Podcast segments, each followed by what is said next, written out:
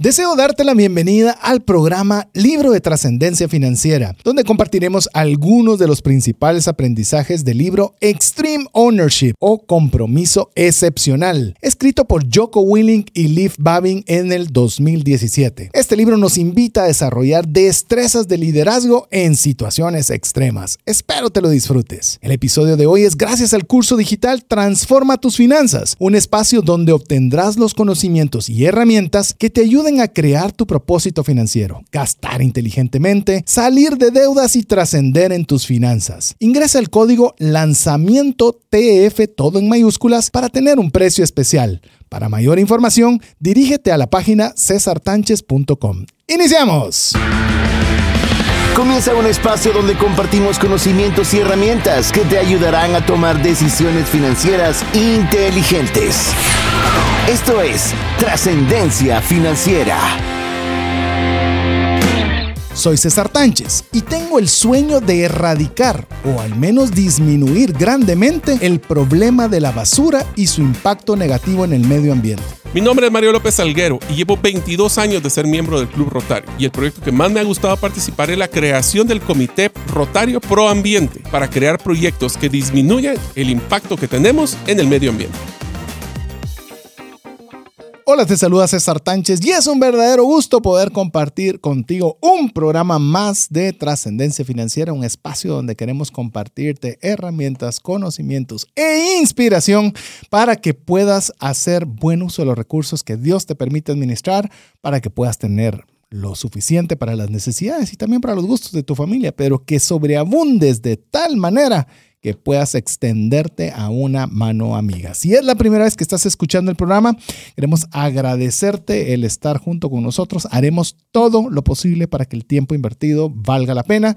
Y si eres ya de las personas que tiene buen tiempo de estar con nosotros, agradecerte el que siempre estés acompañándonos y que seas parte de la comunidad de trascendencia financiera. como APC.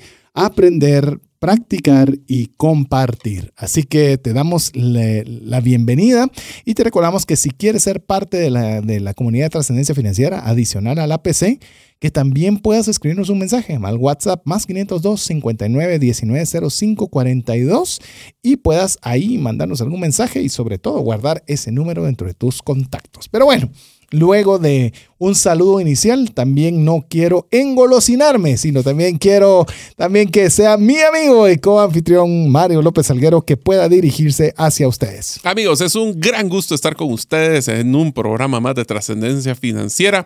Estamos muy contentos de que les tratamos de brindar buen contenido como ustedes saben, nosotros nos encanta poder variar el contenido, diversificarlo, ampliarlo y les quiero decir que después de revisar con César varios de los de la información de la audiencia, porque recuérdense que nosotros los contenidos los desarrollamos basados en si este APC les da valor.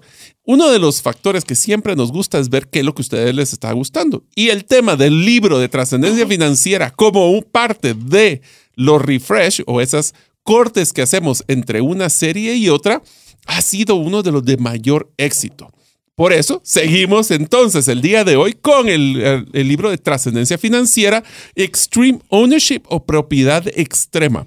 Eh, voy a hacerles un paréntesis y una broma aquí simpática con César, pero este libro yo tuve oportunidad de leerlo y de sacar un resumen, pero César me dice de que la mejor forma para poder eh, pues, manejar este contenido es escuchándolo en audiolibro, porque como van a escuchar, esta es una descripción de personas que han estado en, la, en los militares o han estado en el, en, Navy el, Seals. en el Navy SEALs. Y no es lo mismo que nosotros les digamos que estemos leyendo, pues pasó por acá y se fue a que íbamos por aquí, íbamos subiendo y bajando y toda esa pasión que se escucha en la voz de las personas cuando cuentan historias.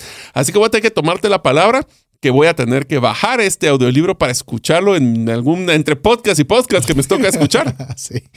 Así nos escriben eh, eventualmente las personas o amigos de la audiencia al WhatsApp más 502 59 19 05 49 y nos dicen, miren, les quiero recomendar este podcast. Yo sé que ustedes tienen 50 podcasts que están escuchando, otros que les están recomendando, pero al menos no quiero que me quede y yo les recomiendo este y lo agradecemos porque nos, nos ayuda a, poder descubrir cosas que quizás no, no las teníamos tan claras. Pero voy a, solo añadir brevemente lo que decía Mario antes de dejarle a Mario que les dé como el, el llamemos la introducción oficial del libro. Este, este libro eh, yo tuve la oportunidad de antes de, de, leerlo, de escucharlo en un audiolibro. Hago la aclaración que está en inglés, entonces si usted quiere escucharlo, pues sí, obviamente necesita poder eh, saber inglés. Pero si usted sabe inglés, mire, se lo va a disfrutar, porque eh, obviamente son personas que estuvieron en la guerra y cuando están en la guerra están recordando y cuando están narrando y le dicen, y había un francotirador que estaba en un tercer nivel que no se podía ver y uno no podía avanzar porque solo miraba la silueta. O sea, lo va llevando por toda la, por toda la historia que uno dice y en qué momento y qué va a pasar. Que a veces, como bien dice Mario, uno puede leer y estaba en el tercer piso, entonces, o sea, si bien es cierto, uno puede entretenerse, pero este en particular, por favor, escúchelo si tiene la posibilidad. La traducción lo hicimos la mejor que se pudo de propiedad extrema porque no es lo mismo extreme ownership. Ownership es como que usted tiene la completa facultad sobre sí mismo, pero es muy difícil decir propiedad, ¿verdad?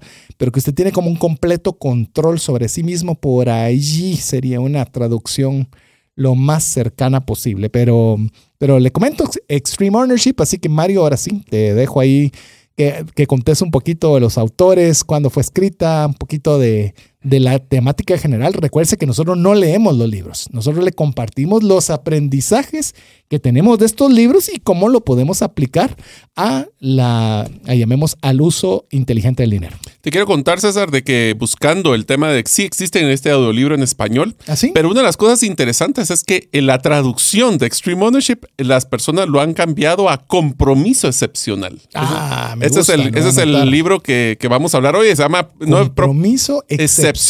Ajá, no es propiedad extrema, sino compromiso excepcional. Así van a encontrar el libro en español. Ah, ojalá le pongan el mismo feeling los que los, llamemos los locutores de español que el de inglés. el de inglés. Pero ya, me, ya, me, dejaste con la gana. Ya me dejaste con la... Así que está en español. Está en español, aproveche. Esta es una guía práctica para liderar en situaciones de alta presión, como se imaginarán los autores. Se llama Yoko, Yoko con CK, Willink y Leaf Babin con B alta las dos. Son exoficiales de operaciones especiales de la Marina de Estados Unidos, conocidos como Navy SEALs, y comparten sus experiencias en el campo de batalla para ilustrar cómo los principios de liderazgo pueden ser aplicados en cualquier entorno. El libro enfatiza la importancia de la responsabilidad total y la toma de decisiones en tiempo real. Suena como nuestra vida actual, donde ah. estamos bombardeados y ni tiempo a pensar nos dan. Y destaca la necesidad de trabajar en equipo, así como superar la tendencia humana a buscar responsabilidades en otros súper interesante. Fue publicada en el 2017. Así que podemos considerar que de todos los libros de TF, este es el más reciente. Sí, este es bastante reciente, así que es no, Tiene, no tiene la, ni la década, ni siquiera la, el siglo, como en algunos. Eh, con el que arrancamos era siglo atrás. Siglo atrás, por eso ya, ya, nos estamos actualizando para que vea. Pero es muy, muy buen libro, así que queremos compartirle alguna de las, eh, digamos, aprendizajes. Eh, insisto, nunca cuando nosotros tenemos esta iniciativa es que usted no lea el libro per se, pero decirle qué es lo que hemos aprendido, cómo lo podemos aplicar al uso cotidiano de los recursos y que si usted quiere profundizar, por supuesto que compre el libro. A mí me gustó muchísimo, así que se lo recomiendo grandemente. Así que, ¿qué te parece, mi estimado Mario, si arrancamos con el primer aprendizaje? Vamos a hablar de pues, un resumen de 21, de 21 lecciones y estas vamos a hablar de la primera.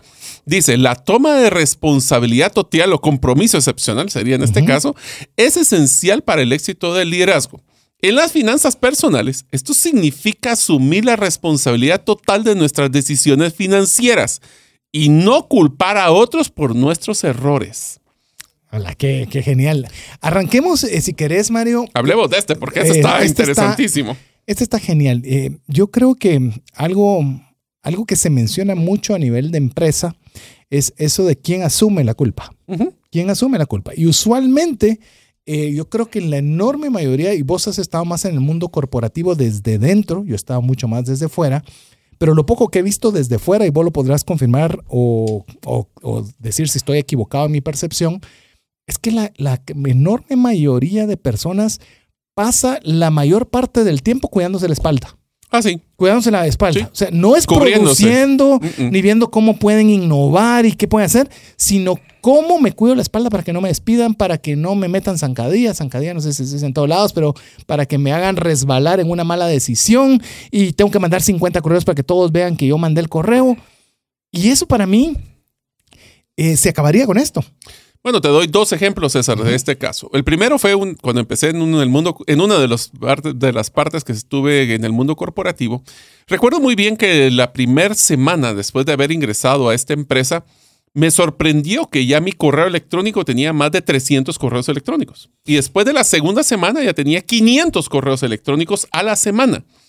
Siendo el director de recursos humanos regional, me parecía interesante entender que llevaba tan poco tiempo y tenía tantos correos. Cuando empecé a investigar, muchos eran que me copiaban en conversaciones de otras áreas, porque siendo recursos humanos, por si en algún momento había algún problema, podían decir que yo ya tenía una copia de ese correo. Por supuesto, ya se pueden imaginar 500 correos a la semana, era imposible leerlos todos. Ese es un ejemplo. Y el segundo, te puedo decir que el predictor número uno de un buen líder es cuando existe un problema, si dice qué vamos a hacer versus qué van a hacer. El tema de ese compromiso excepcional o ese involucramiento de cuando hay que ver soluciones. Entonces, la regla de oro, se los voy a poner como yo la manejaba, era el éxito se comparte al igual que los, que los fracasos, pero el mérito se le da a las demás personas. Porque si yo le doy el mérito a mi, a mi equipo, yo no, yo no necesito ser por el ego, yo no necesito salir adelante. Y si mi equipo es bueno, adivinen qué va a pasar conmigo. Voy a ser bueno. Pero si las personas que fallan abajo, la responsabilidad es única, la mía. Entonces, ese es el tema del asumir la responsabilidad, pero ahora la voy a extrapolar al tema de las finanzas personales. Te digo que el problema más grande que he tenido yo, yo personalmente, en mis finanzas, es tomar responsabilidad de mis decisiones. De repente, o oh, sorpresa, tengo altísimas las tarjetas de crédito. O oh, sorpresa, hice compras que no debía. Y es muy fácil decir, ah, es que hubo alguien, César me recomendó que comprara tal cosa. El audiolibro de El audiolibro. Empezando y entonces entré a Amazon y me paré comprando un televisor. Ah, bueno. O sea, la, la responsabilidad viene siendo única. Por ende, es muy fácil decir, es que mi situación financiera se debe al entorno y no a mis decisiones personales. ¿Te das cuenta el tema de responsabilidad personal? Es clave. es eh, accountability en inglés, que es una autorresponsabilidad. Sí, y yo creo que uno de los colmos que lo podemos ver en Estados Unidos es, por ejemplo, una persona obesa que esté demandando a una empresa de comida rápida, ya se me viene el nombre, que nos patrocine mejor, eh, una empresa de comida rápida porque los culpa de que gracias a sus alimentos es que esta persona es obesa. Entonces decís, es decir, eso es el, exacto opuesto de tomar un extremo compromiso o, o, una responsabilidad total de tus acciones. Decir, es culpa de la comida rápida. O se lo digo con mucho aprecio y con mucho cuidado, tomando en cuenta que a veces hay abusos que se pueden tener en alguna llamada telefónica, pero es como que nosotros le echemos la culpa a las tarjetas de crédito, como mencionó Mario. Si es que la tarjeta de crédito es la malvada. O sea, me cobraron los intereses, pero, ¿de qué? ¿En qué gastos tuviste? Pues, o sea, no cobran por molestar. La tarjeta de crédito? Exactamente. ¿Quién firmó el contrato de la tarjeta de crédito? ¿Quién la utilizó vos y recargó? firmaste y dijiste que estoy de acuerdo con las condiciones. ¿Quién no pagó el saldo y solo se fue a un gasto a un pago de mínimos? Es decir, como, como lo digo, lo, digo con mucho cuidado, sabiendo que en ciertos temas puede haber algún tipo incómodo en las llamadas telefónicas, eh, agencias de cobro y demás. Pero le puedo decir una cosa, parte de la responsabilidad es decir, yo me equivoqué, yo tomé una mala decisión, yo hice esto que no tuvo una buena repercusión y tomo la completa responsabilidad de ello. Pareciera que no es mucho, pero es un gran paso. Porque eso es ya yo asumir que yo tomé, yo, yo tuve un error y que estoy dispuesto a poderlo resarcir. Inclusive, Mario, te lo quiero ampliar un poco más. Eh, y eso lo hemos discutido mucho con el tema de Bitcoin, por ejemplo. tomé una decisión de vender. Yo le he contado que yo, tu- yo tuve un momento cuatro bitcoins que compré a 900 dólares los cuatro y los vendí. Y, y- y uno de a veces se ataca a decir, pues, ¿cómo fui de tonto? No los debía haber vendido. Tomaste una, Una buena decisión. O pudo haber sido mala, pero es tuya. O sea, y viví con tu decisión. Esto, estoy de acuerdo que en mi caso particular tuve una ganancia sobre eso y lo tomas como bueno. Imagínate que hubiera sido malo, que lo hubieras perdido. Tomé esa decisión, me equivoqué, aprendí. Pero es hasta parte de sanar el, el no tener como esa, esa piedra en el zapato que te está hostigando en que todo mí momento. mismo es nuestro peor, pero- nuestro peor crítico. Pero sabes que ese mí mismo, si vos no tomas responsabilidad completa, no te deja. ¿Sabes qué es lo que pasa? Y te lo voy- se lo voy a poner a ustedes, amigos. Y eh, de nuevo lo vivo por experiencia. En los momentos más difíciles de la mayor crisis financiera, le da miedo a uno poder, primero, dimensionar la crisis y segundo, tomar responsabilidad al respecto. Sí. O sea, ¿cómo se come un elefante un bocado a la vez? Yo les digo, en los momentos más difíciles que he tenido, el simple hecho de ver la foto me da pánico. Sí. Y el una vez viendo la foto y decidiendo, bueno, ok, ¿qué es lo que tengo de ingresos? ¿Cómo lo puedo? Encontramos, nos aturdimos, nos, nos, es, es difícil cuando no tenemos esa claridad de que la responsabilidad y el que va a tomar la decisión de poder salir adelante es la nuestra. Así que se dan cuenta que no solo en el liderazgo, en las finanzas personales también aplica el primero de muchos aprendizajes que Te estamos voy a viendo en este libro. que, que des el segundo, solo quiero cerrar con algo con esto. Eh, nosotros nos damos muy duro, nos pegamos palos muy duros. Mi mismo puede ser Sí, muy, críticos, cruel. sí. Y yo recuerdo haber visto, no sé si lo viste vos en alguna vez, en alguna red social, donde están enseñándole a los eh, jovencitos cómo aguantar un bullying, ¿verdad? Ujú. De que les comienzan a decir, "Esos son tantos y no sé qué, y, y se comienza a defender el, el- el que le están enseñando y se vuelve tenso y no para nunca. Pero la otra persona es más receptiva y dice, eh, no, obviamente no le puedo repetir, porque usted tal vez ya vio el video, pero le enseñan cómo manejarlo de tal forma que se cansa primero el bullying porque no, no encuentra eco, no, no encuentra gasolina sobre el cual seguir el incendio. Yo creo que con el tema también de, de mí mismo, eso es clave. Que no encuentren nosotros gasolina para seguirnos diciendo, te equivocaste, vos no servís para nada, decepcionaste a tu familia, ahora ya tus hijos van a pensar que no sos lo suficientemente bueno para proveer. Y, la, y el mí mismo comienza a expandirse. Va. Tremendo. Te voy a dar el contexto del libro. Te voy a dar el contexto del libro. Las decisiones que estas personas tomaban podían implicar la muerte de un compañero. La propia y la de su equipo. La propia y la de su equipo. Por eso y el sigamos. fracaso de la operación. O sea, y de poner en riesgo las familias en nuestro Ah, no. país. No, o sea, son otro nivel. Pero bueno, sigamos entonces. La segundo aprendizaje es el liderazgo. No es solo para líderes, sino para todos los miembros del equipo. Voy a poner un paréntesis ahí porque no sabemos en qué momento el líder no esté, quién más va a tener que tomar ese rol. Y en las finanzas personales eso significa que todos debemos ser líderes en nuestras propias finanzas y tomar decisiones informadas, y voy a poner complemento, compartidas. sí. Porque entonces, ¿qué es lo que pasa? Si nosotros, Dios no quiera, no estamos y tenemos una situación complicada financiera, nuestro cónyuge o nuestra familia ni siquiera sabe o que existe ese tipo de situaciones, ¿cómo vamos a poder solucionarlas después? Inclusive cuando hablamos de liderazgo, eh, no sé si les ha pasado a ustedes, ¿verdad? Eh, dicen, ¿y quién es el líder de acá? Y todos señalan a alguien, ¿verdad? Al jefe, al, al que sea. Y, y leyendo esto decís, ¿y por qué él debe ser el líder? ¿Por qué no todos podemos tener una posición de liderazgo con distintas funciones, con distinto orden jerárquico? Pero eso debería ser algo que todos asumamos ese rol. Me gustó mucho y si usted gusta, regrese al podcast donde hablé mis aprendizajes del viaje a Qatar, donde aprendí de un buen amigo en el cual él me decía que la primer medida que él tomó cuando fue a un país extranjero que lo llamaron para trabajar allí y tomarse esa oficina a su cargo, él le dijo, mira, todos tienen que ser dueños de algo. Todos. Todos tienen que tener una propiedad y sentirse parte de un equipo y no que yo soy el que tengo que dar todas las instrucciones de todo. Por ejemplo, él tenía en ese caso un chofer y el chofer era en su momento era de las posiciones más bajas que podía haber porque solo era llevar a la persona de un lugar a otro y así todo lo que le pidiera hacerlo. Y él le dijo, tú vas a ser el propietario de que yo llegue a tiempo a cada reunión. Si yo me atraso o ves que no estoy acatando, tú tienes toda la facultad de decirme nos tenemos que ir ya porque sos dueño de mi puntualidad. Y, y esto con, con este mensaje me, me suena tan acorde porque entonces ya haces a todos corresponsables y beneficiarios de una misma causa. Ya no sos solo el chofer. Yo soy la persona responsable de que, en este caso, esta persona llegue puntual a cada una de sus reuniones. El que pueda estar puntual, que pueda hacer una buena reunión, depende de que yo controle ese tiempo. Bueno, le da un sentido y significado a su trabajo, en pocas palabras. Y, y ahí venís y le decís, ¿cómo puedo extrapolar eso yo a mi familia? ¿Cómo puedo extrapolar eso con mis colegas? ¿Cómo puedo hacer a todos los que de alguna forma directa o indirecta están teniendo algún impacto en- financiero en mi, en mi vida, en mi presupuesto, en mis controles de gastos?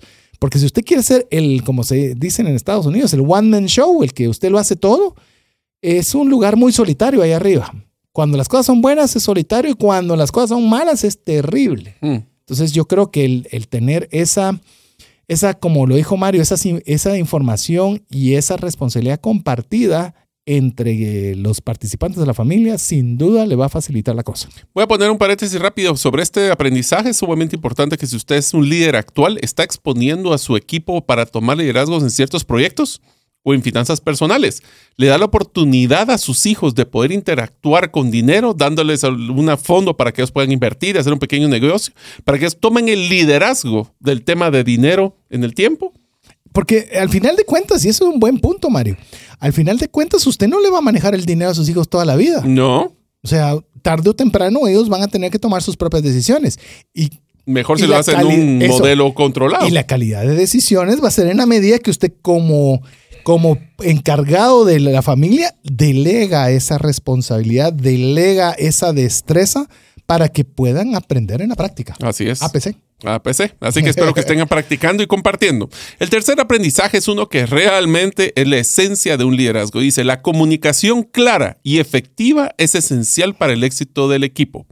En el caso de las finanzas personales, esto significa comunicar claramente nuestras metas financieras con nuestra pareja y también a la familia, pero también significa trabajar juntos para alcanzarlas y en el camino va a cambiar las cosas y tenemos que estar comunicándonos constantemente para estar alineados. Y la pregunta es muy sencilla. Si alguien le pregunta, voy a suponer que le estoy hablando al esposo. Si alguien le pregunta a la esposa o le pregunta a alguno de los hijos, ¿cuál es la meta financiera de tu familia? Podría contestarla. O sea, podría o no contestarla. Si no la puede contestar, eso nos pasa cuando vamos a empresas, ¿verdad? ¿Qué es, ¿Cuál es el objetivo de la empresa? Eh, ser una empresa íntegra, líder del mercado. Y Creo que rentable. dice. Y creo que dice. Pero no Es- está claro qué es la razón de Peor aún, cuando dicen la meta es hacerle dinero a los socios. o sea, menos, ¿Te menos. cuando preguntamos en una, una fundación, el porque dimos una, una actualización de un plan estratégico de mercadeo con Mario, una organización, y preguntábamos cuál es su misión? Eh, lo acabamos de hacer. Eh, ¿Alguien se recuerda? Sí, usted se lo sabía. Y, y la persona No. dice, no, a mí no me metan en esa Pero déjeme vuelta, sacar el papel. Eh, no había, y cuando lo sacan, eh, algo así. Lo que tenemos nosotros es que ver qué tan clara es la comunicación y qué tan efectiva en cuanto al objetivo que estamos queriendo lograr en nuestras finanzas en casa. Voy a utilizar la misma metodología que hablaste, César, del audiolibro. Quiero que utilicen su imaginación, los que nos están escuchando. Se puede imaginar que estuviéramos, César y yo en este caso, que fuéramos de, de este ejército y estuviéramos en la jungla y tenemos, no podemos hablar porque no podemos hacer bulla o ruido y lo que tenemos que utilizar son señales y no nos comunicamos de forma efectiva. ¿Cuál creen que sería la repercusión de una mala comunicación entre César y yo estando en un, mode- en un modelo conflictivo? eh, nos puede costar la vida. Sin duda, y peor si es Kikiriki, vos sabes por qué lo digo. Sí, sí, sí, sí. Porque La hija de Mario, esto se fue divertidísimo. Sí, entonces tenemos que tener cuidado que lo que nosotros comunicamos y lo que las personas entienden o perciban sea lo mismo. Y eso, usualmente, en un modelo de liderazgo, cuando damos una instrucción, les voy a dar una recomendación muy sencilla.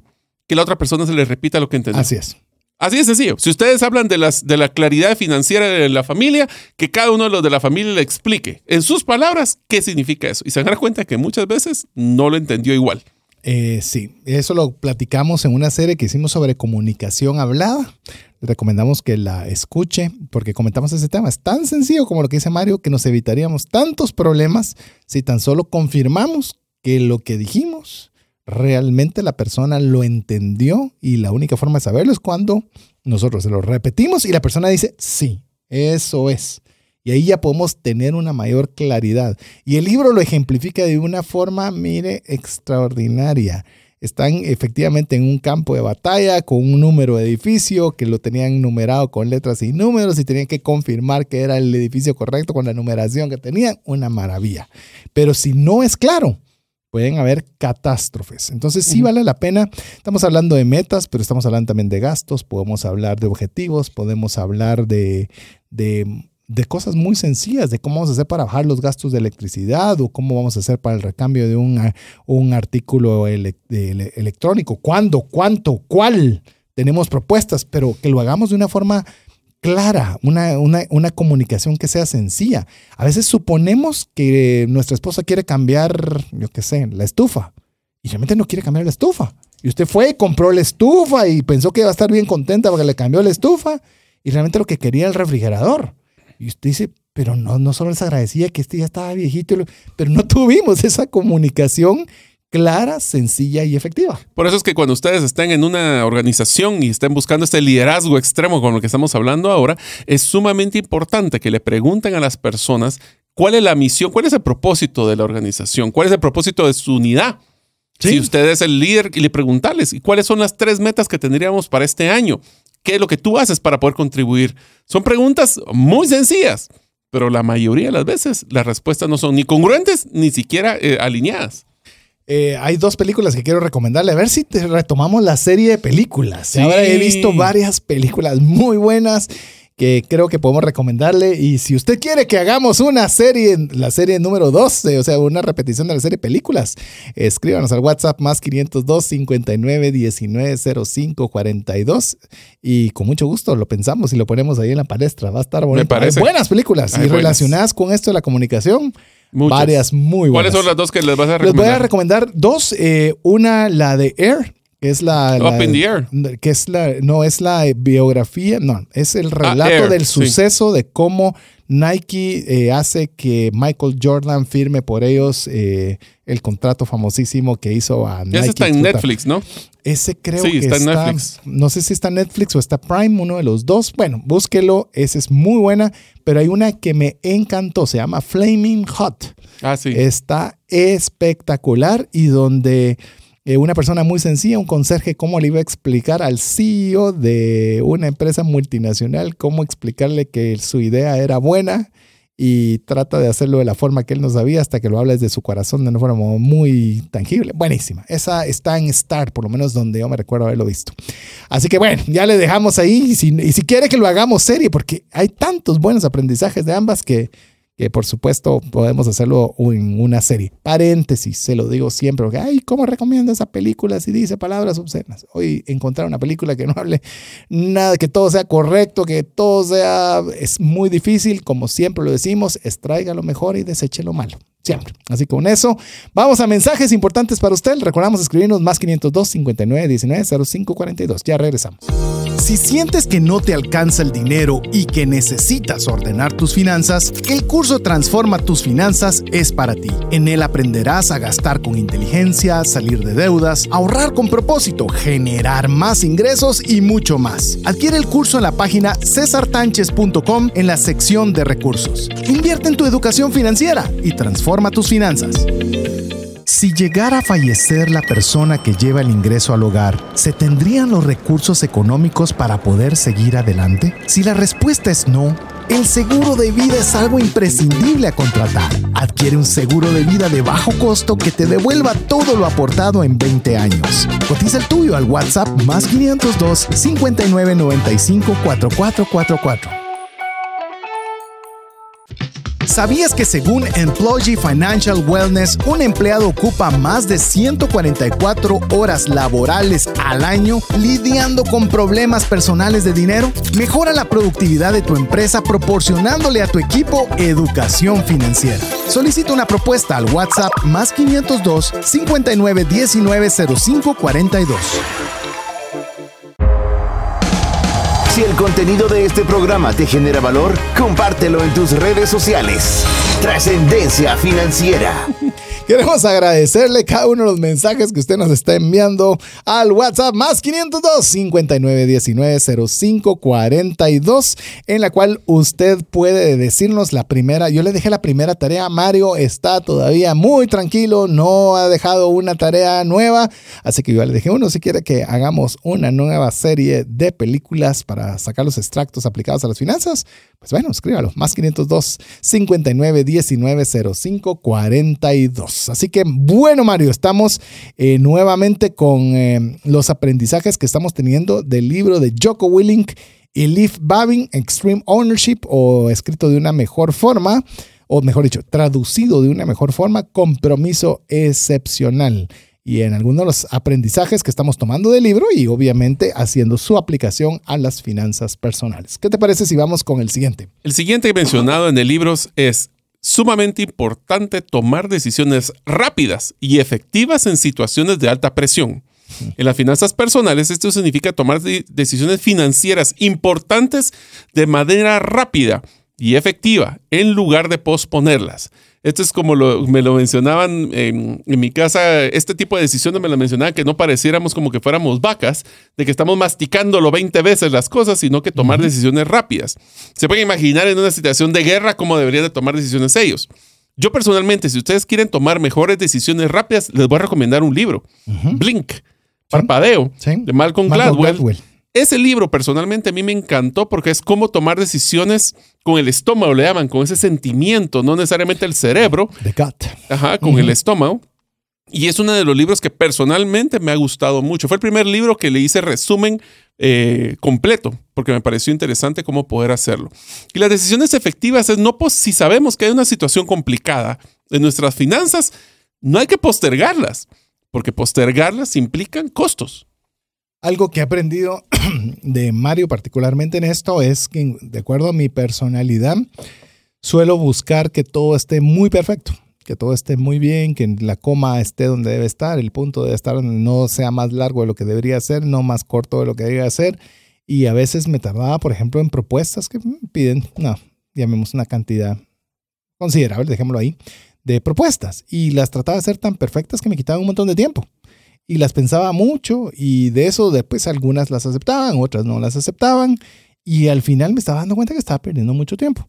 Entonces eh, estaba, llamemos, sobre dedicándole esfuerzo y tiempo. Y esto eh, fue algo que le aprendí de Mario. Está lo suficientemente bien fuera, de una vez, se vaya ya. Sí, podría estar mejor, sí, pero es mejor que esté, que esté ya fuera de mi computadora, fuera. Vale la pena ejecutado que bien, que perfecto.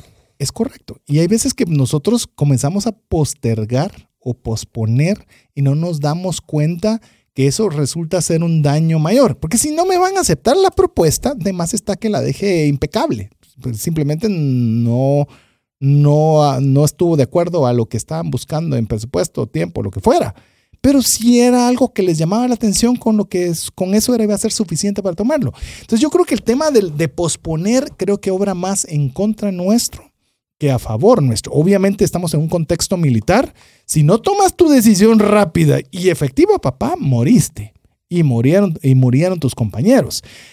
Algo así deberíamos también tener nosotros de, hay que recortar las comidas fuera porque necesitamos salir de deudas, necesitamos ser un mejor recurso. Pues se toma la decisión y se acaban las comidas fuera y se acabó pero lo voy a hacer el otro fin de semana porque este que este todavía que y comenzamos a dejarlo para mañana, para pasado y para siguiente, cuando realmente eh, hay decisiones que hay que tomarlas inmediatos. Y ojo, esto es cuestión del ser humano. Fíjate que estuve escuchando, Mario, eh, un podcast que te recomendé de, ay, se ha pedido Hausel, el, Morgan. Morgan Hausel. De Morgan Hausel. Y él decía en el cinturón de, ¿cómo se llama el cinturón del auto? El de seguridad. Sí. El, cinturón de seguridad. Cinturón de seguridad. Este fue inventado en 1956, si no estoy mal, por la compañía Ford, si no recuerdo también mal. Y costaba el añadirle, porque era un producto, llamemos un, un agregado bueno. Era un accesorio era extra. Un accesorio extra. Igual que el timón hidráulico. Costaba 20 dólares, que era, pues, era, era una, el equivalente a 300 dólares hoy día.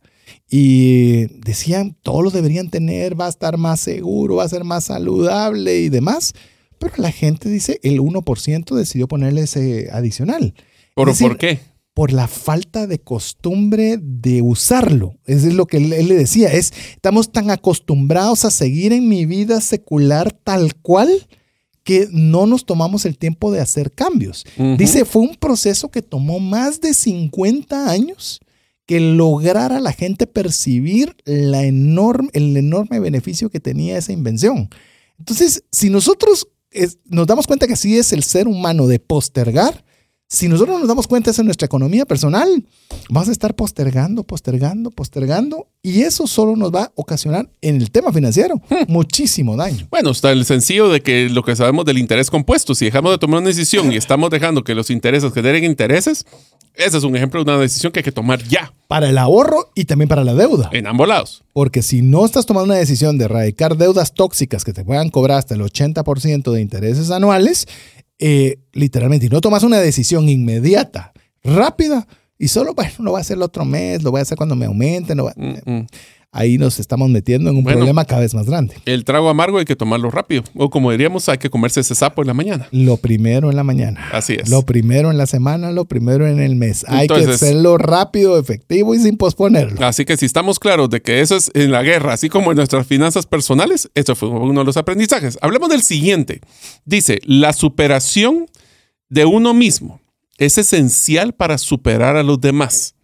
En las finanzas personales eso significa superar nuestros malos hábitos financieros y escuchar trascendencia financiera y mejorar nuestra educación financiera.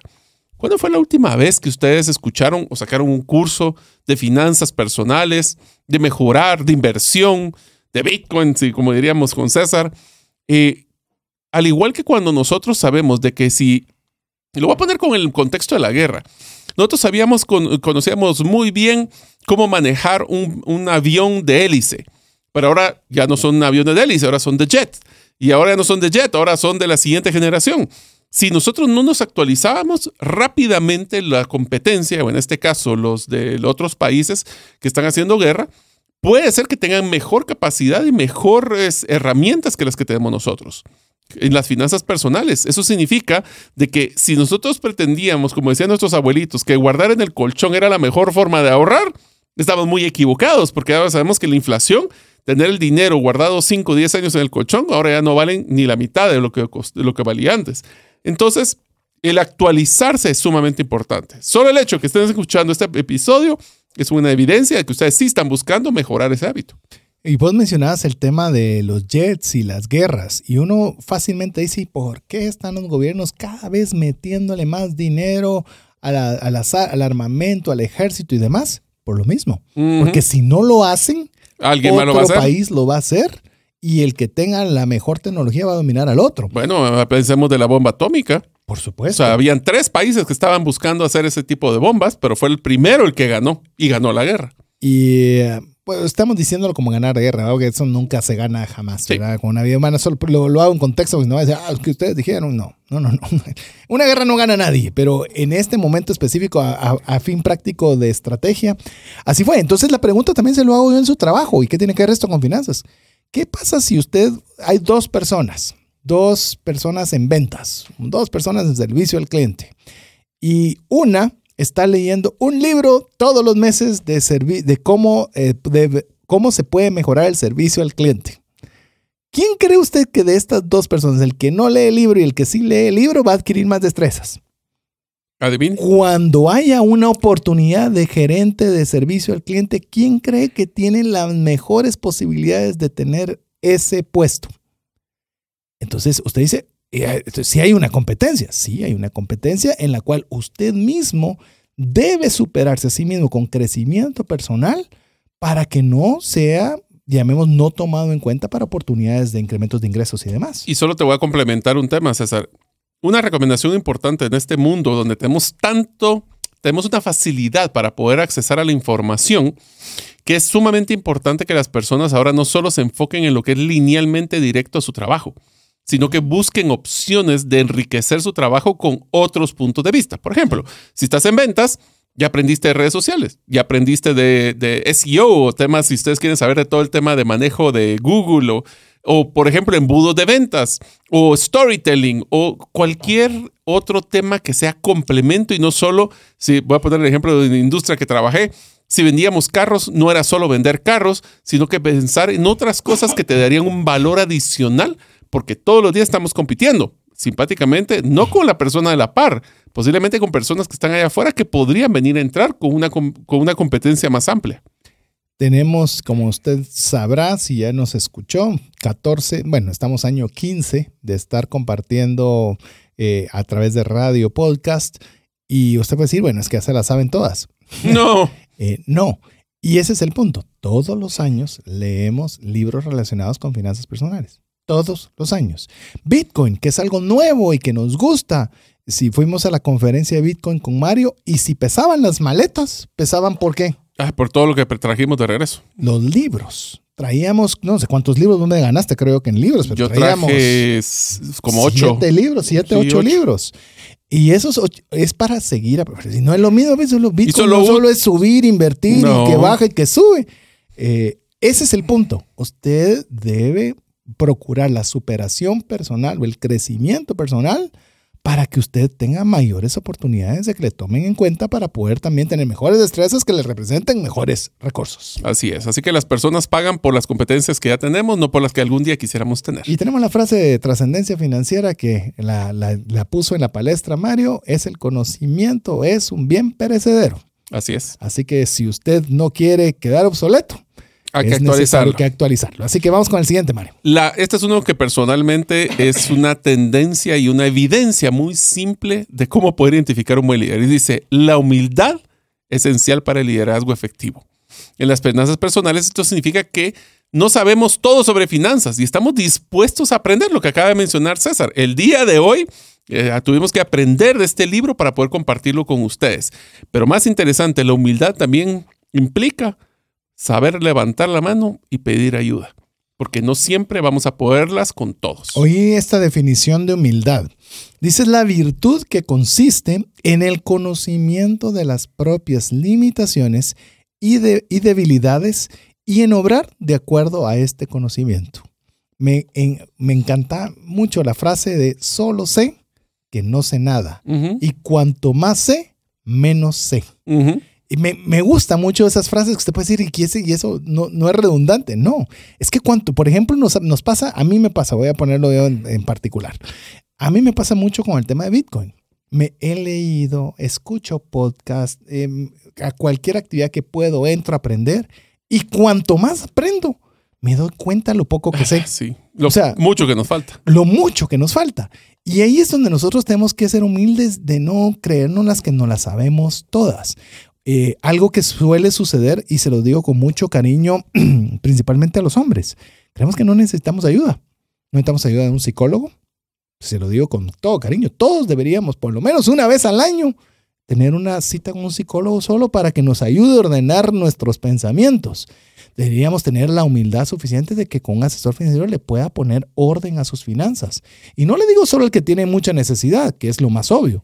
Si usted tiene muchos recursos y no sabe si los está manejando adecuadamente, ¿por qué no pagarle a un asesor que le diga si está haciéndolo bien o habría otras alternativas de poderlo hacer mejor? O sea, ser lo suficientemente humilde para saber que no es uno, no giran los planetas alrededor de nosotros, sino que necesitamos de personas que nos ayuden todavía a ser mejores. Te voy a dar un ejemplo que literalmente me está pasando actualmente, César, y es una de las cosas que nosotros, en una de las empresas que yo manejo, que es el tema de jardines verticales, eh, pues recientemente hemos estado ampliando nuestro negocio y me he dado cuenta de que la persona que está encargada de la parte de diseño se está quedando corta. Necesitamos empezar a ampliarlo. Y fue para mí bien bonito llegar con humildad a la persona y decirle, mira, quisiera aprender AutoCAD. Yo sé que no tengo nada que ver, soy ingeniero, pero al final del día nunca hago diseño, pero me encantaría aprenderlo. Primero por una humildad intelectual, ¿verdad? Para poder comprender un sistema que es muy usado, pero no lo sé usar. Y segundo, para que él me explicara a mí. Siendo una persona que trabaja para mí, pero hay que ser humilde, saber en qué cosas uno no sabe. Y a mí hay algo que me, me desespera, y vos lo sabés, es tener algo que yo no conozca y necesito aprender. Eso para mí es, como una chispa para poder meterme a aprender de cosas tan diversas como desde Bitcoin, ahora ya lo saben, hasta AutoCAD. Y yo creo que una de las principales eh, virtudes que yo he visto de las personas que tienen esa, como el ejemplo que vos diste, he escuchado tal vez las personas que quizás tienen mejores relaciones públicas, que tienen mejores conectes, contactos y todo lo que usted a veces quisiera tener, son personas que son humildes por ser empáticas. Eh, Y curiosas. Que no son, sí, que no son el centro de la atención de una conversación. Se sientan como si contame de veras, está haciendo jardines verticales. ¿Cómo lo haces? ¿Y cómo, ah, ¿y cómo haces el sistema de riego? Bueno, ¿Y te lo pongo así, y- ¿sabes y qué es se importante? trata sobre vos y no, No se soy- trata sobre mí. Pero ¿sabes ¿Y cómo por qué? quedas vos conmigo? Re bien, porque querés- qué, qué- qué buen pregunta. tipo, qué buen tipo. Pero ¿sabes por qué? Eh, Lo que la- viene la humildad y la humildad intelectual lo que hace es que los mejores líderes son los que saben preguntar, no los que saben decir. Entonces, si ustedes quieren ser un buen líder, pregunten más de lo que digan y ayuden a las personas a pensar y no solo a imponer. Esas son una de las características en humildad que deberíamos de buscar. Eh, yo lo conté y tal vez uno de los, de los, de los programas que, que más, eh, llamemos, tal vez lo disfruté personalmente porque los aprendizajes los tuve yo, pero se lo digo, regrese a ese mis aprendizajes de, de Qatar. Estaba con, conocía la comunidad de, mm, que estaba viviendo en Emiratos Árabes Unidos, guatemaltecos, y la mayoría eran pilotos aviadores. Y mire, yo les preguntaba de todo relacionado con el tema de la aviación, cuándo dormían, cómo eran sus turnos, qué, qué hacían para prepararse, cada cuánto se entrenaban. Y es algo que yo le, yo le digo a mi, a mi hija que ya está en un proceso de adolescencia. Le digo, mira, si tú tienes temor de socializar, porque es normal en la mayoría de adolescentes, la mejor forma que puedes hacer es preguntando. Preguntando, no tú llevándote el show, sino preguntando, genuinamente interesándote en los demás. Y es increíble cómo a las personas les encanta contarte. Y obviamente requiere humildad, porque usted no es el centro de la conversación. Usted es el ignorante en esa conversación, porque usted Mm. no sabe nada. Bueno, el mejor líder es el que está rodeado de personas más inteligentes que él. Exacto. No necesariamente el que más se las cree saber. Eh, historia rápida, así te dejo rápido que vos avances al siguiente. Sí. Me gustaba cómo en sus inicios comenzaba a contratar Google a sus empleados. No sé si te conté cómo, cómo lo hacían. De, de hecho, hay un libro que se llama El empleado número 59, si no estoy mal, que él, él fue de los primeros trabajadores en Google. Y él decía que llegaba, eh, no sé si era Sergey Brim o el otro socio, no recuerdo. Y llegaban con él y le decían, mira, voy a venir contigo en X tiempo y me tienes que decir algo que yo no sepa. Esa es tu pregunta de entrevista. Ahí Ah, sí me regreso. contaste, sí. y, y lo interesante es que obviamente tratando de ver qué podía saber él que no supiera eh, Sergey Brim, supongamos que él haya sido el que tomó esa entrevista. Y bueno, él llegó, comentó lo que tenía que comentarle y se fue. Bueno, pasó a ser parte de la empresa y le pregunta posteriormente que por qué hacía esa pregunta. Y él decía, muy fácil, dice, porque si no contrato a la persona, al menos aprendí algo. O sea, ¿te puedes imaginar? Eso es aprovechar el tiempo y el aprendizaje. Yo quiero Al conocer máximo. lo máximo que pueda, hasta en una tarea que podría haber sido rutinaria. Imagínate. Excelente. Pero bueno, Bueno, pasemos a la siguiente. Vamos a la siguiente. La siguiente es una que es creo que le- el concepto esencial de lo que es ser un líder y es que el trabajo en equipo es esencial para el éxito en cualquier entorno. Regresamos al mo- modelo de guerra que están ellos. O sea, una persona por muy ágil y que, que se crea Rambo, no va a Solo poder- Rambo podía. Ni Rambo podría salvar una, re- una, una guerra. En este caso necesitamos trabajar en equipo. Trabajar en equipo, solo voy a complementar, es el conocer nuestras fortalezas y debilidades de nosotros y de nuestro equipo para que éstas sean complementarias. En las finanzas personales eso significa no sufra solo. Sí. Significa trabajar en equipo con nuestra pareja o familia para alcanzar nuestras metas financieras. Y al inicio, si usted no lo ha hecho, por supuesto que va a costar. Eh, a, a mí me gusta poner, perdón, el ejemplo en los equipos de fútbol, donde llega una nueva estrella y la nueva estrella, pues es una, era una gran estrella, pero al momento de ingresar al equipo eh, comienza a fallar y falla mucho. ¿Y por qué falla? Porque no conoce los mecanismos de sus compañeros. Él estaba acostumbrado a que ya sabía que si se iba a la izquierda era lo mejor para que le pasaran la pelota. Ahora resulta que los que están jugando con él no saben eso. No saben la velocidad que tiene para alcanzar la pelota, no sabe de qué forma le gusta que. O sea, es una serie de mecanismos que se tienen que ah, debemos adaptar antes de tener el pleno potencial de todos. Lo mismo en la pareja, lo mismo en la familia.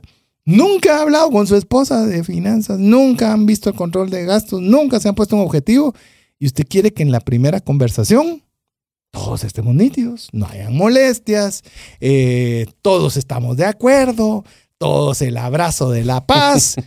y eso no funciona, pero en el fútbol. O sea, va a tomar una serie de procesos en lo que nos habituamos a poder trabajar juntos en un área específica relacionada con el dinero. ¿Vale la pena? Sí. Si no, ¿para qué trajo a esa gran estrella del equipo de fútbol? Y si no, pues ¿para qué estamos juntos tratando de sacar a la familia adelante? O sea, eh, el objetivo vale la pena, lo que sí, ese ajuste para que el trabajo en equipo funcione va a requerir tiempo. Es más, termino con esta, esta historia. Eh, Andrés Iniesta, fue jugador del equipo de España, que le dio el, único campeonato del mundo a España, él le llegó la pelota de aire, le pegó de una forma espectacular y fue un gol increíble que les dio esa Copa del Mundo. Y le preguntaron en cierta ocasión a Andrés Iniesta que qué pensaba cuando estaba el, balón en camino hacia él, que si no le entró temor de que iba a fallar y la responsabilidad y todo eso. Y la respuesta de él me encantó y creo que se aplica mucho a lo que estamos conversando ahora. Él dice, yo sabía que iba a ser gol. Esa jugada la practicamos N veces. O sea, o sea, ese, ese pase a ese lugar, en ese momento. más, era más un tecnicismo. Sí. Era un tecnicismo. Es decir, no tenía ni la menor duda de cómo le iba a pegar, ni a dónde le iba a pegar, ni dónde iba a terminar. Es más, lo que tenía que hacer era evitar pensarlo para no equivocarse. Exacto. Dejarlo a seguir lo que tanto han practicado.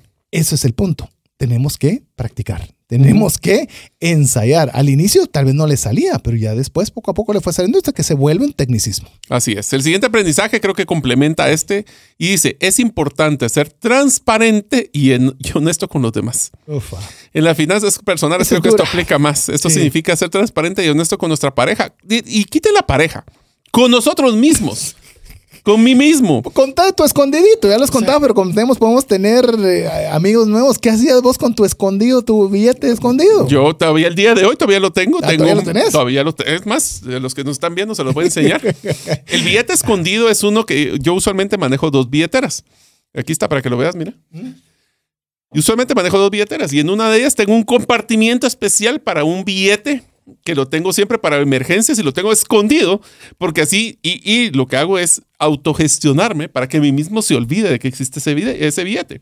Ya que me ha pasado muchas veces que si no lo tengo y a veces necesito pagar un parqueo o algo, no tengo el efectivo o no, o no funciona la tarjeta de crédito, lo que sea.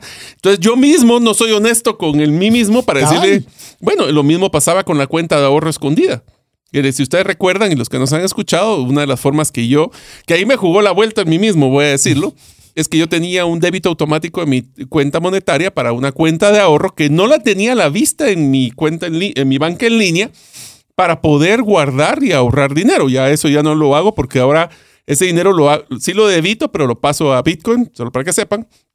Pero lo que hacía a mí mismo es decirles, mira, ¿y te acordás que tenés ese dinerito? O sea, no éramos ni siquiera transparentes y honestos con nosotros mismos. ¿Cómo podemos hacerlo con nuestra pareja, nuestra familia, especialmente cuando hay una situación difícil? Y te digo porque eso nos ah, creo que en tu caso y el mío ha sido, o sea, no siempre tenemos situaciones que son de, de, de abundancia y otros que son de problemas. Y cuando son esos problemas, si nosotros no somos transparentes con la pareja, la pareja puede creer que estamos en una situación positiva cuando en realidad estamos en una situación negativa. Y van a presionarnos para ejecutar el presupuesto como que si tuviéramos todos los ingresos.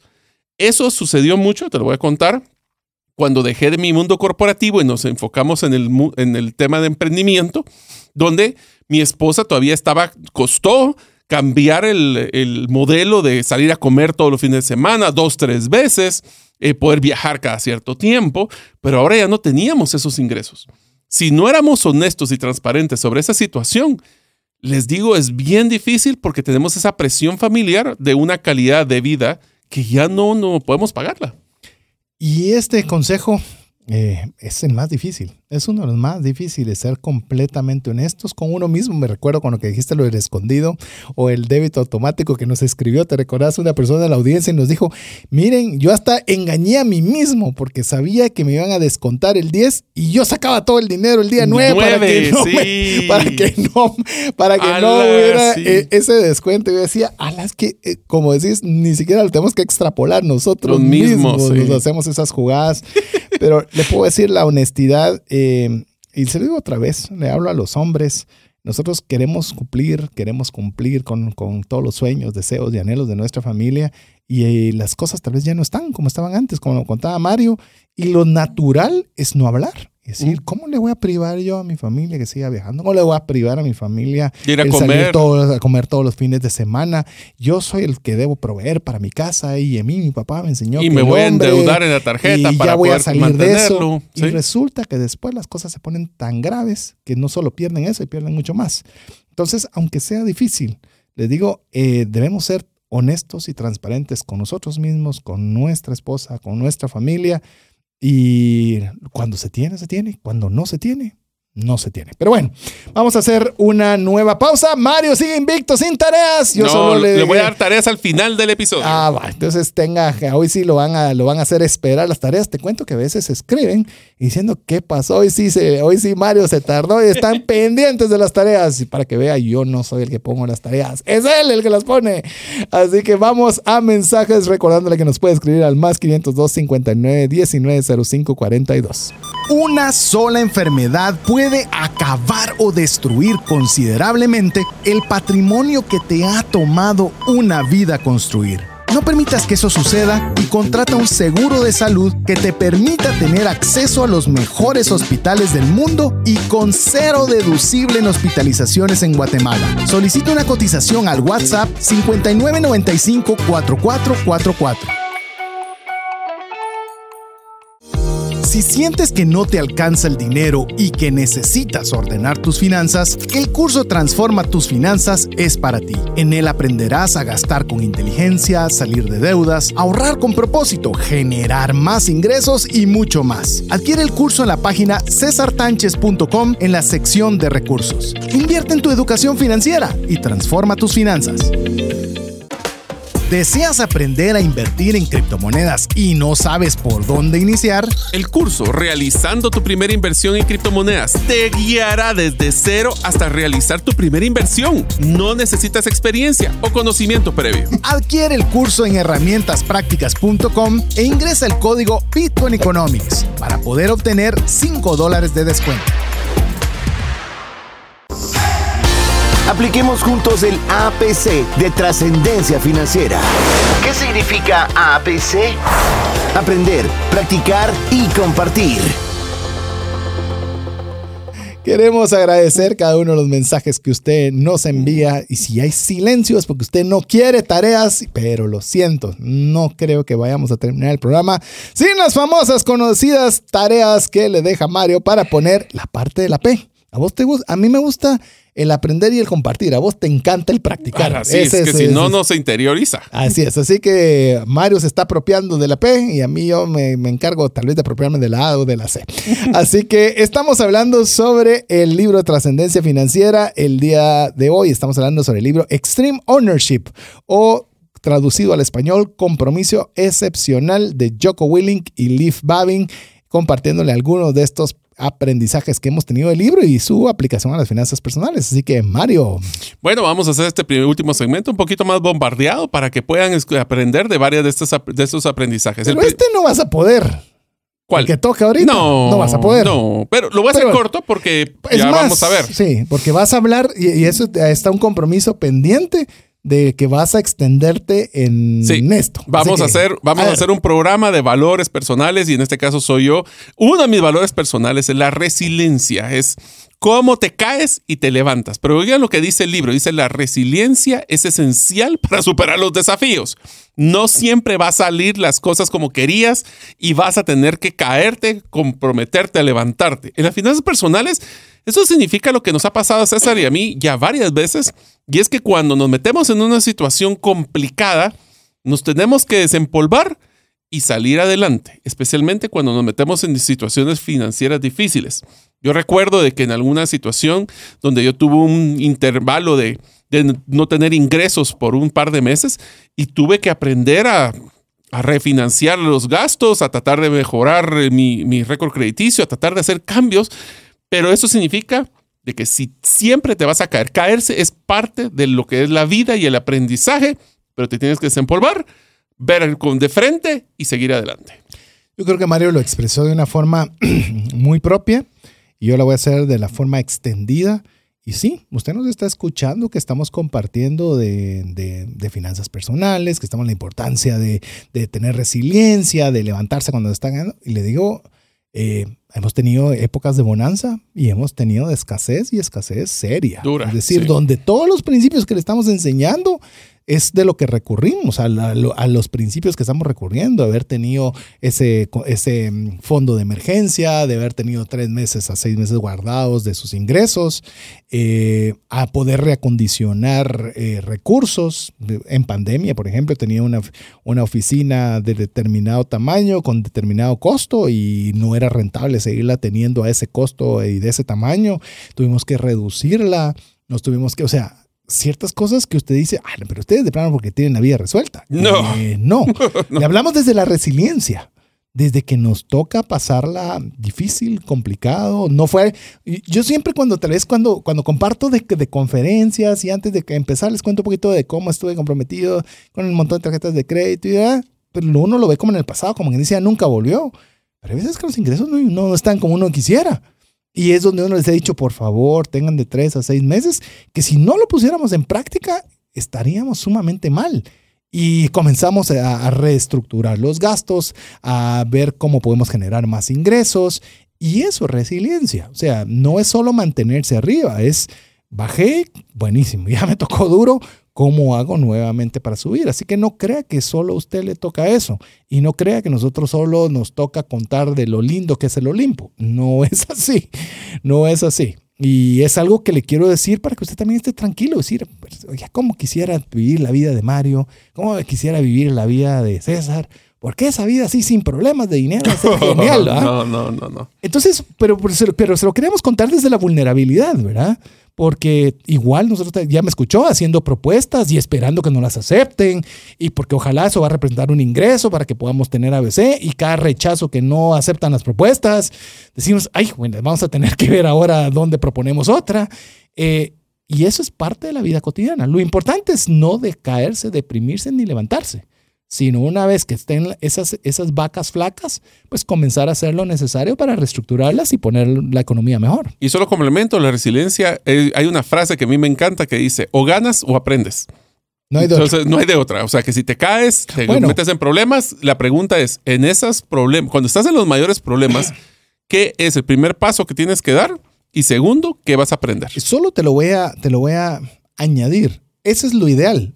Porque hay veces que perdemos y no aprendemos. Y ese sí es una derrota. Ahí sí estamos. Esas, eso es lo que hay que evitar a como de lugar. Y es más, me adelanté al siguiente que decía, una vez es importante aprender de los errores y seguir adelante. En las finanzas personales esto significa aprender de nuestros errores financieros y tomar medidas para evitar eh, cometerlos en el futuro.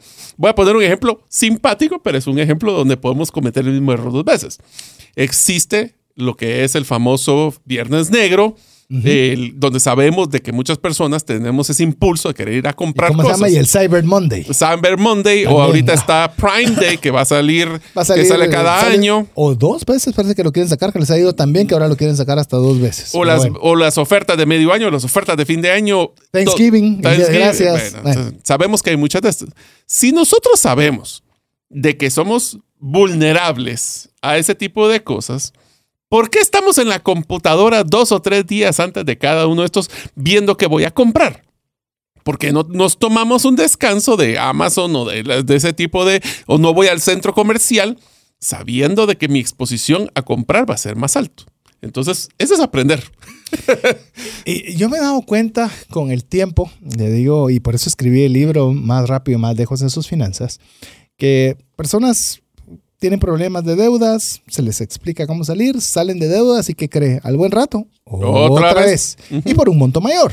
y así sucesivamente. ¿Cómo romper ese ciclo? Bueno, o sea, sin ir muy lejos, entre más ganamos, más gastamos. Sin duda.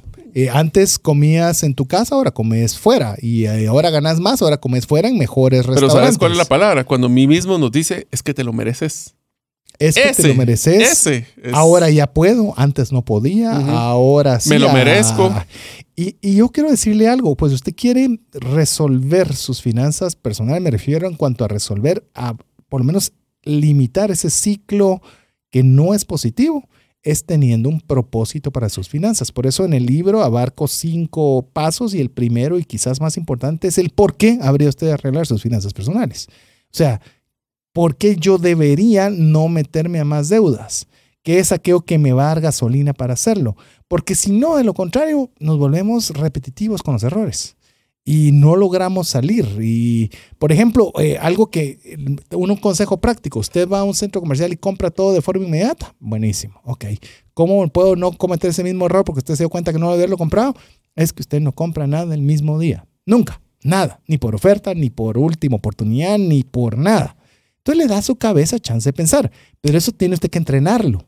Tiene que tenerlo preestablecido para no cometer ese error porque usted a su cabeza, por más que sea la oferta, no lo compro hoy. Tal vez lo compro mañana, pero hoy no. Y así usted poco a poco se va poniendo esas ayudas para no repetir errores, porque Es- cuestan y duelen. Y una de las formas que podemos evitar los errores es con el siguiente aprendizaje y es tener claro, el, el- es importante tener claro el objetivo final. ¿Cuál es tu detonante de trascender financieramente? Sí, ven concatenado, tenés toda la razón. en la ¿Por finanzas qué de perso- hacerlo? O sea, ¿te recuerdas cuando hablábamos del propósito y los sueños? Es claro de que nosotros dejaremos de comprar cosas actualmente si tenemos claro el propósito de a dónde queremos llegar. Y esto significa luchar contra una de las tendencias más grandes que existe en nuestro mundo, que es la gratificación instantánea.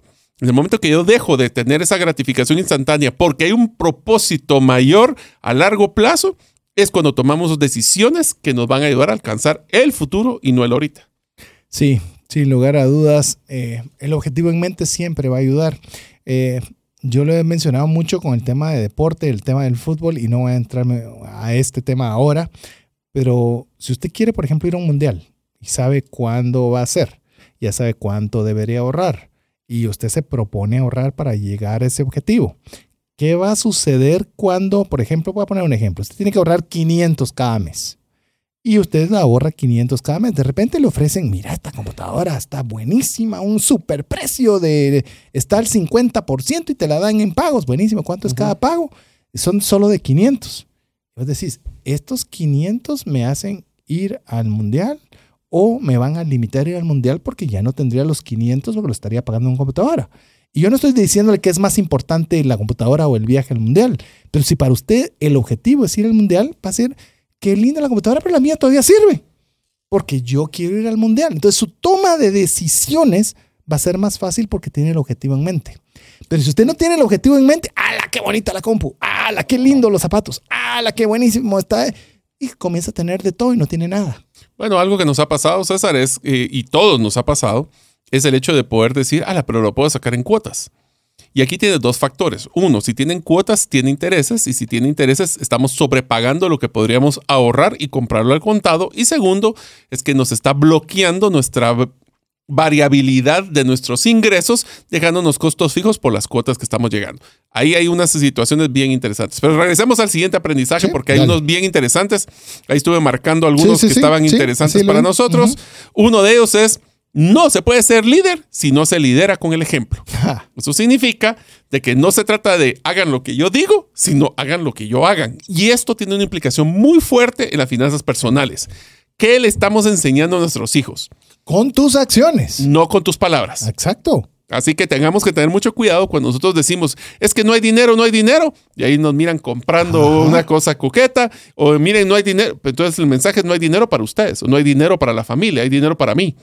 Ese tipo de congruencias son las que nos van a ayudar a ser un líder financiero o empresarial con el ejemplo. La congruencia es crucial y eh, con el ejemplo, literalmente. Y eso, co- como este, este libro es de liderazgo principalmente, es Qué bueno que eh, yo me recuerdo un, un, líder de una empresa, propietario de una empresa, que de una empresa de transporte urbano y tenía que meterlo en un lugar sumamente estrecho y le dice el, el conductor, le dice, es que no, no, no puede entrar ese, ese bus ahí, no se puede. Y viene el propietario y dice, ¿cómo que no se puede? Te voy a enseñar cómo se hace. Y vino y él metió el bus en ese lugar. ¿Por qué? Porque él sabía. O sea, él lo hizo por mucho tiempo y estaba con el ejemplo, no solo, ah, yo soy el dueño y, vos, vos hacerlo. Y el de abajo decir, ¿usted por qué nunca ha manejado un bus en su vida, verdad? Y yo no estoy diciendo que el dueño deba saberlo todo. Rayito. Pero, sí, un lugar que... Perdón, voy a hacer ese paréntesis. Tenemos que hacer, esta es una historia simpática. Y cuando viajamos, como ustedes saben, hemos tenido la oportunidad de viajar con César y otra pareja, nuestro amigo Alex y, y Andrea. Y uno de los viajes que tuvimos es que estábamos en un lugar en Italia que se llama la Costa Malfi. Y mi esposa nos dijo, miren, tenemos que ir a este pequeño pueblo.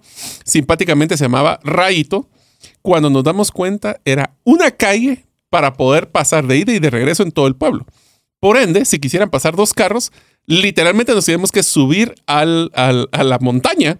Y nunca se me va a olvidar que decíamos ese famoso rayito porque literalmente íbamos a rayar el carro, íbamos a dañar el carro por estar haciendo eso. Pero bueno, era ojo, Mario es un excelente conductor. Y ni así. Sudé. Al final logramos dar la vuelta y regresarnos porque no eh, íbamos a seguir. No, no íbamos a seguir. bueno, una de las cosas que tenemos que seguir en, el, otro aprendizaje dentro de este libro es esa mentalidad de ganar, ganar. Y para esto de las finanzas personales significa que nosotros debemos de buscar soluciones que no necesariamente son las más simples, pero en donde todas las partes involucradas salgan ganando. Esto significa algo que es la clave y te voy a decir algo que aprendí cuando estuve en el mundo de contact center. Eh, para los que nos han escuchado saben que yo pasé creo que tres o cuatro años literalmente eh, administrando o gerenciando una agencia de cobros.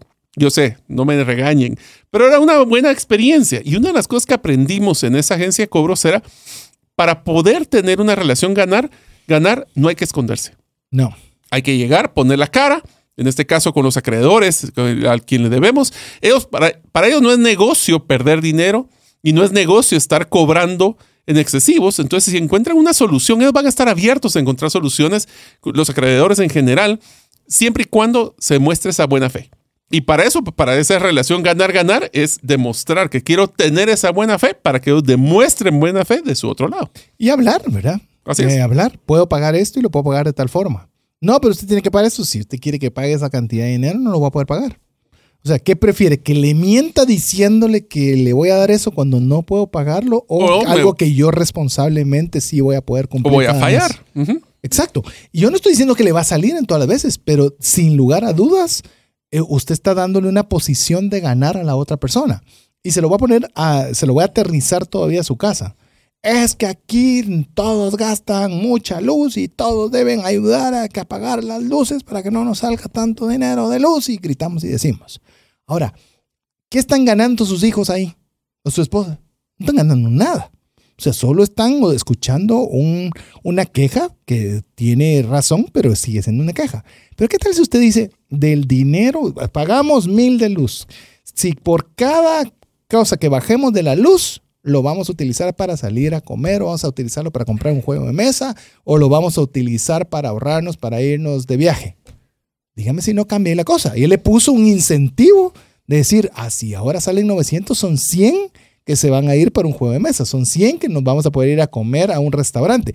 Es decir, ponga la... ¿Qué ganan? ¿Qué están? O sea, no qué gana usted, qué ganan las otras personas que están alrededor suyo utilizando bien los recursos. Así es, entonces tenemos que estar claros. Y les voy a decir que una de las, la siguiente es una de las que a mí personalmente me gustó mucho de este libro. Y es que la importancia de tener una mentalidad de hacer lo correcto. Mm. Hacer lo correcto. En las finanzas eh, personales, esto tiene que ver mucho con ingresos fáciles. Y significa tomar decisiones de financieras con ética y responsabilidad. Incluso cuando no son las más fáciles o cuando no son las más populares. Es más, te voy a tirar el ejemplo de una vez. Le presté dinero a mi papá. Entonces no se lo tengo que pagar. ¿Por qué? Porque es mi papá. Entonces no es préstamo. Tiene. Le pediste una donación. Exacto, pero aquí viene el rollo de hacer lo correcto, porque con él no tienes un contrato firmado. no, no, no quedaste en que te va a poner un abogado. pero es lo correcto que usted le pague a sus padres si usted les prestó dinero. Otra, otra cosa es que usted no pueda, vaya con sus padres, sus padres puedan acceder a que usted les diga, papá, no puedo pagarte ese préstamo, no puedo. Tengo dos alternativas. Una, pedirte como que me lo regales si te es posible, porque no quiero tener esa carga. O dos, te lo puedo pagar de esta y esta forma, en tal y tal forma. Eso es hacer lo correcto. Porque usted dirá, pero no es lo mismo, pues si se lo vaya a pedir regalado. No, porque usted lo prestó. Es que definamos, es que esto es hacer lo correcto. Esto no es en líneas grises. Es que usted le va a decir, lo correcto es que si yo pedí prestado, lo debo de pagar. Sí, se le, le pedí prestado a Mario, sí, pero no firme nada. Que él es mi cuate, que él me entiende y, y ¿Cuántos, sabe. ¿Cuánto le hemos prestado dinero a amigos que nunca nos lo devuelven? Y voy a decirlo todavía más difícil. ¿Cuántas personas le hemos prestado un libro que Ah, nunca nos lo devuelve? Ese es todavía más difícil. Eh, cuando se presta un libro, casi de una vez, de, lo por regalado. El, el punto es, de verdad, tomemos el camino difícil y yo sé que hay muchas personas que les tienen cuentas pendientes con sus papás financieras y los animo a que hagan lo correcto. Y eso no implica que, que dejen de comer su familia por ir a pagar a su papá mamá. Que estoy seguro que su papá y su mamá no quieren eso tampoco, porque no quieren que dejen sin comida a sus nietos. Pero sí que dé la cara y que, y que realmente ofrezca algo, así como hablamos de acreedores, pero donde no hay un contrato firmado, que usted actúe con, de la forma, como bien lo mencionó Mario, ética, correcta. Correcta. Esa forma que agrada a Dios en el accionar. Y eso habla, estamos dándole el contexto en un libro sobre personas que estaban en la milicia. Así que es interesante que vean Sí. esa decisión, ¿verdad? Pero le digo, cuando leí este libro me gustó mucho ese concepto. Otro de los aprendizajes es importante tener una mentalidad de adaptación en el mundo cambiante, exponencialmente cambiante. No, hombre, cambia el mundo. Lo único que nunca cambia es que todo cambia todos los días. Así es. En las finanzas personales eso significa ser capaces de adaptarnos a cambios, no solo en nuestra situación financiera, lo que hablábamos, si ya mis ingresos no están como antes, ¿cómo me adapto mis costos y mis gastos hacia esa situación y buscar nuevas formas? Porque les voy a ser sincero, es casi imposible, si no es que le diría que el 99%, de que el plan perfecto que queremos para trascender financieramente No se cumpla al 100%. No. Va a haber muchos planeada. cambios. Muy Por eso- probablemente no. Entonces, estamos tan amarrados a ese plan perfecto que no so- somos inmovibles y no somos tolerantes al cambio, va a ser difícil que lo logremos cumplir. a contar algo rápido. Eh, con, eh, como ya lo mencionó Mario, Mario su esposa, Alex y su esposa y su servidor y, y mi esposa, hemos hecho dos viajes en parejas y teníamos una, tenemos todavía una planificación de uno a determinada fecha. Y particularmente en mis finanzas, bueno, porque lo voy a decir yo, porque por aquí la vulnerabilidad la voy a tener yo. eh, nos gustaba un destino, pero yo les dije que a ese destino yo no podía ir porque era un destino de alto coste, en el cual de acuerdo a mi situación financiera no me era permisible. Y cuando las personas le quieren, le entienden. Si ellos quieren continuar, genial, y yo me alegraré que me manden fotografías del lugar y éxitos, pero usted tiene que tener esa, esa capacidad de poder decir, de, de, de esa adaptabilidad, decir, en este momento no puedo. No puedo y se los puedo expresar y me puedan entender, comprender y querer de esa misma forma como si pudiera. Entonces a veces, ¿cómo va a ser posible que yo diga que no? Si, si ¿qué van a pensar? Y pues, al final de cuentas el que va a tener que pagar la factura va a ser usted, pues. O sea, ¿Con y si quién sus quiere amigos son quedar sus bien? amigos, ¿Por qué quieres O sea, quedar bien? O sea, comprenderán. Por supuesto. Entonces, no tenga, no tenga, eh, que esto lo uno con el siguiente aprendizaje, que es importante tener una mentalidad de confianza, en el cual usted pueda tener la posibilidad de ser vulnerable y decir, ahora no puedo. Miren que vamos a tal, no, gracias, pero no me han pagado o en este momento no estoy con los recursos para hacerlo, perdonen la confianza, eh, me encantaría, vayan ustedes, genial. O puede ser que hasta los amigos decían ir a otro lugar porque para que usted pueda participar, pero que no por esa falta de confianza. Y si no tiene esa confianza, evalúe si realmente son sus amigos, evalúe si son realmente sus familiares. Se vale cuando es eh, una Navidad y usted quiere que lleve 50 regalos para los 50 sobrinos.